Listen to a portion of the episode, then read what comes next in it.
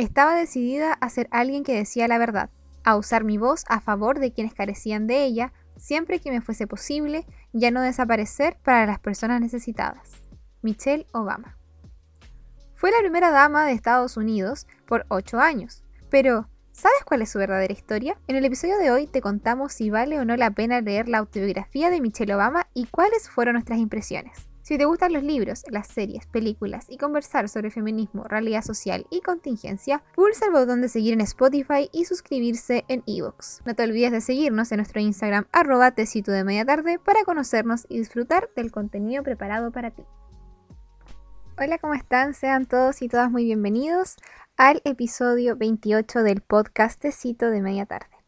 Hoy, como ya les adelanta el título de este episodio, vamos a hablar de mi historia de Michelle Obama, el libro autobiográfico de la que fue por ocho años primera dama de Estados Unidos. Pero no solamente Michelle Obama fue eh, primera dama, ¿cierto? Ella, antes, su nombre de soltera era Michelle Robinson y fue una niña que creció en el sur de Chicago.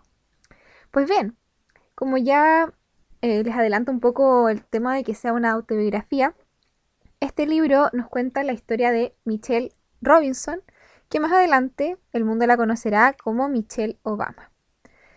Voy a leerles el extracto que sale en la contraportada del libro que dice así. Todavía desconozco muchas cosas sobre Estados Unidos, sobre la vida y sobre lo que me depara el futuro, pero me reconozco a mí misma. Mi padre, Fraser, me enseñó a trabajar duro, a reírme a menudo y a cumplir mi palabra. Mi madre, Marian, me enseñó a pensar por mí misma y a utilizar mi voz. Juntos, en nuestro atestado apartamento del Southside de Chicago, me ayudaron a reconocer el valor de nuestra historia, de mi historia, en la historia más general de nuestro país, incluso cuando no es hermosa o perfecta, incluso cuando es más real de lo que te gustaría. Tu historia es lo que tienes, lo que siempre tendrás, es algo que debes hacer tuyo.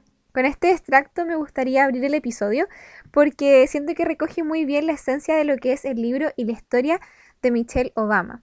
No quise leer la sinopsis porque es bastante largo y yo creo que quizá con lo que les puedo comentar se pueden hacer una idea de lo que va el libro, que es básicamente su vida, es mi historia, como lo dice la misma autora Michelle Obama. Con respecto a la forma del libro, tiene, tiene 24 capítulos, más el prefacio y el epílogo, y también un apartado de imágenes. Los capítulos son largos, pero a mí se me pasaron volando. A pesar de que uno sabe más o menos lo que va a suceder, de que en algún momento va a conocer a Barack Obama, que se va a volver primera dama de Estados Unidos, aún así el libro te engancha bastante. Y era como, ¿por qué te emocionas tanto con el tema de las elecciones si sabes que va a ganar? Pero aún así, eh, la forma en que está escrito el libro hace que te enganches mucho y que te mantenga un poco en el suspenso. Por lo tanto, estos capítulos, a pesar de que sean largos, se pasan volando. Además, eh, la edición que tengo yo en la mitad tiene imágenes, ya tiene un apartado con imágenes en un papel bastante bonito y me gusta porque son muy buenas para resaltar los momentos. Yo fue lo primero que leí, la verdad, eh, no les voy a mentir, eh, no esperé hasta llegar a esa parte del libro y fue muy spoiler de todo lo que pasaba, pero eh, al menos eh, eso igual me entusiasmaba seguir leyendo. Decía, ¿cuándo va a aparecer esta escena? ¿Cuándo va a aparecer esta parte? Así que, al menos para mí, fue un empujoncito para seguir leyendo. Eh, y además que si tú lo estás leyendo en orden, ¿cierto? Desde inicio al final, te aligera un poco la mitad del libro. Porque el libro está dividido en tres partes, que va hablando como de su historia, luego de nuestra historia, que es ya cuando conoce a Barack Obama, y después la historia continúa o algo así, no recuerdo muy bien.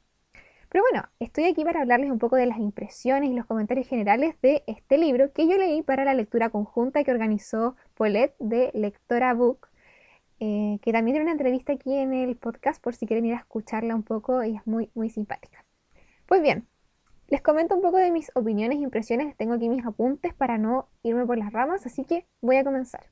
Yo no conocía nada sobre la vida de Michelle Obama, solamente que ella había sido una especie de mentora de el que más adelante se convertiría en su esposo y presidente de Estados Unidos. Por lo tanto, mis conocimientos al respecto eran muy, muy vagos. Sin embargo, a medida que empecé a leer me pareció que era una historia muy inspiradora, que Michelle Obama es un ejemplo de superación, especialmente debido a su origen, ya que ella vive en un barrio, vivía en un barrio bastante modesto, su familia era una familia esforzada, vivía en un piso de una planta eh, sin más habitaciones junto a sus padres y su hermano mayor.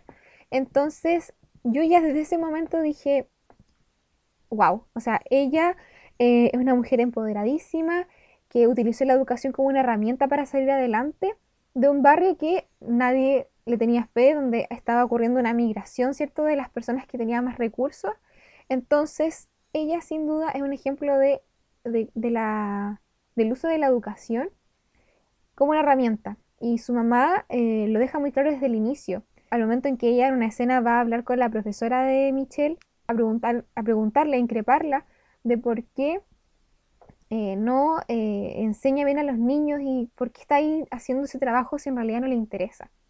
Por lo tanto, creo que este libro igual transmite ese mensaje mucho desde que la educación temprana, de que la educación es una muy buena herramienta para crecer personalmente y profesionalmente. Ahora, yo he notado aquí que no sé si será verdad todo lo que se cuenta, todas las emociones exactas en los momentos o acontecimientos de su vida o los detalles, etcétera, pero al menos lo que leí me gustó mucho. Me volví una fanática de sus papás que en varias partes salen y se vuelven unos verdaderos héroes para mí al menos. Ellos dejaban que sus hijos tomaran sus propias decisiones, que cometieran sus errores y confiaban mucho en sus hijos. Eh, les daban esa confianza y esa libertad para actuar y que ellos cometieran sus errores, pero aún así, gracias a esa confianza, ellos tomaban decisiones muy adultas y maduras.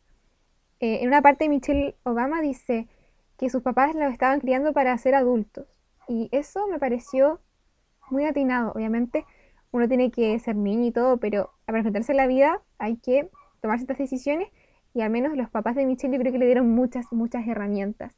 Yo no sabía que su padre tenía una enfermedad y que fallecería prontamente y tampoco sabía eh, qué hacía su mamá. Entonces me volví, como les decía, una fan de sus papás. Ella además eh, tuvo que hacer muchas cosas para encontrar su camino. En realidad no, ella sabía bien lo que quería, ella tenía un plan. Sin embargo, fue muy valiente para en algún punto de su vida dejar aquello por lo que tanto luchó y dejar de ejercer la profesión por la que tanto había estudiado y se había esforzado. Dentro de ese camino también eh, fue víctima de racismo y sexismo. Eh, ella decía que ser una mujer negra no era fácil porque te enfrentabas al desafío de ser mujer y también a ser una mujer negra. O sea, aquí podemos incorporar ¿cierto? el feminismo interseccional y la importancia que tiene analizar todas las circunstancias que envuelven a una mujer, porque en este caso no solo se enfrentaba ella al sexismo, sino al racismo. Además que era una mujer muy poderosa, eh, en el sentido de que tenía un buen cargo en el bufete donde trabajaba y más adelante en, en sus otros empleos. Entonces fue, ella decía, a veces era la única mujer en la habitación. Y nos cuenta un poco cómo enfrentó eso. Eh, hay, un, hay un apartado en donde ella dice que ya no se enteró en ese momento, pero que eh, una de las compañeras de habitación, eh, su mamá había pedido que no estuviera con Michelle en el mismo cuarto, porque claro, era negra. Entonces, hay un ejemplo concreto.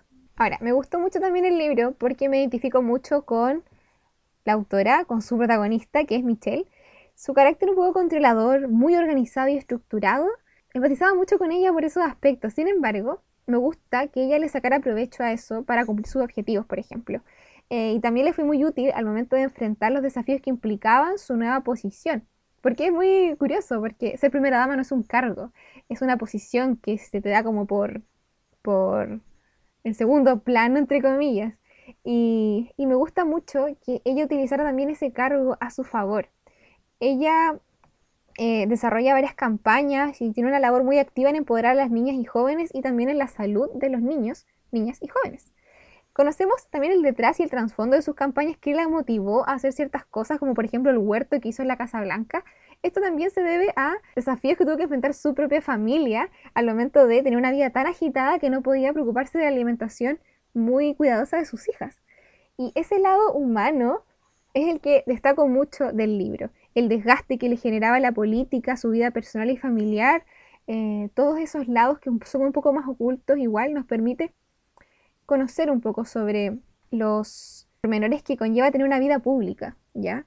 Me gusta también al respecto que pusiera límites tanto eh, al inicio de lo que es la vida pública de su familia como después, eh, porque claro, sus hijas después tuvieron que enfrentarse a un escrutinio mediático muy complejo, toda la familia, Y me gusta que ella pusiera ciertos límites, como por ejemplo, no, mis hijas en esto tienen que tener una vida normal. O ella antes, eh, no, Barak tiene que llegar a cenar y si no llega, no lo vamos a esperar toda la noche. Ese tipo de cosas. Me gustó mucho que pusiera esos límites, porque los límites sí son necesarios. Ahora hay muchas escenas conmovedoras, como el fallecimiento de su amiga, el de su padre, eh, cómo tiene que enfrentar todas las malas noticias que conllevan eh, el cargo, ser líderes de un país. Y son, sin duda, una de las partes más conmovedoras y tristes del libro. Con respecto a sus discursos y a todo lo que tiene que ver con su imagen, me vi sus discursos. Eh, ella habla un poco sobre lo que tenía que hacer ella para cuidar su imagen porque estaba bajo las cámaras siempre. Eh, y habla de una crítica también a las mujeres en la política, cómo a veces ser mujer es más complejo para intentar meterte en la política, ya que si hablas de una forma, estás loca, estás enojada, estás y te juzgan porque sí o porque no, y hace una crítica de eso, incluso menciona a Hillary Clinton y a su a todo el eh, a todo el escrutinio que se le hace a su figura. Y más que nada, estoy muy contenta de haber leído este libro, me llevo muchas enseñanzas. La utilizaré como referente por harto tiempo porque es una mujer muy empoderada que supo enfrentar grandes desafíos y que no se quedó dormida en los laureles como primera dama, como muchos podían pensar que podía suceder. Ella no, ella tomó eso y lo usó para hacer reales cambios. Y eso lo valoro tanto, tanto, tanto, que sin duda, como les decía, se va a volver una de mis referentes por mucho tiempo. Con respecto a frases, le agrego a la que sale al inicio del episodio las siguientes, que una que es muy cortita que dice, hay otras maneras de ser, en donde ella se hincapié en de que las personas no son todas ordenadas, organizadas y que hay que aprender a vivir con eso. También me llevo otra frase que me la voy a tatuar en alguna parte de mi cuerpo algún día, que es, ¿seré lo suficientemente buena? Sí, lo soy. Ella se lo repite en muchas instancias de su vida, en donde mm, comienza a dudar de sus capacidades, pero ella nos recuerda con esa pregunta de que ella sí tiene todas las herramientas para enfrentar las situaciones y a veces uno se inseguriza y cree que no va a dar el ancho, pero hay que preguntarse si uno es lo suficientemente buena. Sí, lo somos. Y otra, que es la última, dice así, la inspiración por sí sola es algo superficial, hay que respaldarla con mucho esfuerzo. Esta me recuerda mucho a esta frase de Pinterest como de la...